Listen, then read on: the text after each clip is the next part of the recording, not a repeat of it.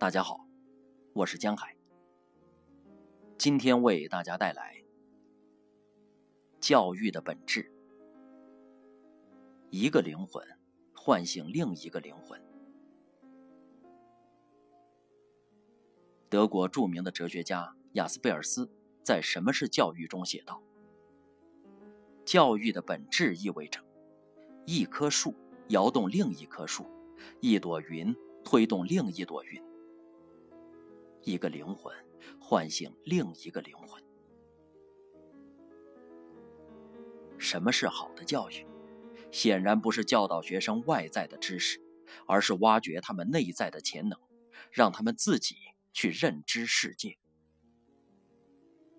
只有激发学生进行自我教育，才算得上真正的教育。一个人从小的教育，决定了他未来的走向。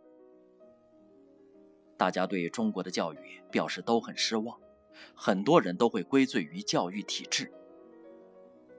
不过也能理解，每当发现问题的时候，我们从不将指头指向自己，总是在外部找借口和理由。事实上，很多问题本身源自于我们自己。家长自身的价值观和教育观，直接决定了小孩子的价值观和成长方式。小孩子最深的认知，最重要的场所是家庭，而不是学校。在中国教育体制下批量生产的老师，他们的质量如何，没有谁能保证。此外，还有，只要人多的地方就会复杂。在这个层面。显然，学校要比家庭复杂。如果失去家庭这个教育重镇，再指望学校的解救，除了无济于事，还有可能适得其反。在中国，很多家庭忙着赚钱，只是把孩子交给老师和学校，一切全权交托，似乎这就代表了重视教育。其实。这恰恰是最不重视的表现。倘若重视教育，理应先懂得教育的方法，而不是随意的交给第三方。不论这个第三方是老师还是学校。作为家长，应该承担首席教育官的责任，而不仅仅是经济上的供养。作为老师，更应该学会成为真正的教育者。而不仅仅是当做一个职业。大多数中国家庭擅长打压式的教育、比较式的教育、限制式的教育；大多数海外家庭流行鼓励式教育、尊重式教育、引导式教育。凡事都需要换位，包括教育子女，因为迟早。家长也会接受子女的教育，或多或少，或深或浅。如果想要得到正面的教育，家长也需要正面的教育子女。举一个简单并且相对敏感的例子，就能明白了。如果家长日后不想被子女数落说：“你看谁家的老爸一个月就赚一千万，你呢？”天天只守着房子收房租，转过头来对老妈说：“你看谁家老妈没事还学学外语和手艺，你呢？天天没事只知道打麻将。”导致以上这样的结果，必定有原因。在那个时刻到来之际，家长应该学会引导孩子健康完整的三观，以及更正自己的教育方式。不要从小就指着子女的头说：“你看看谁家孩子得了一百分，你怎么才这么点儿分？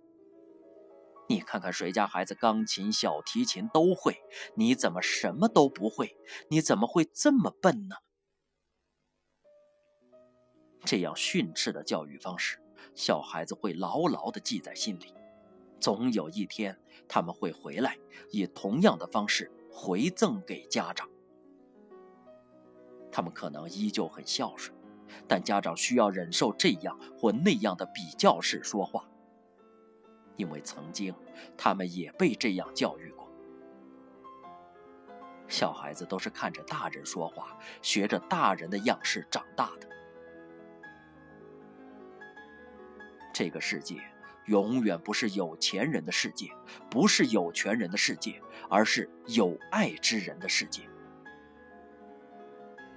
想教育孩子，先端正自己，树立一个好榜样，这才是最直接、有效和健康的教育方式。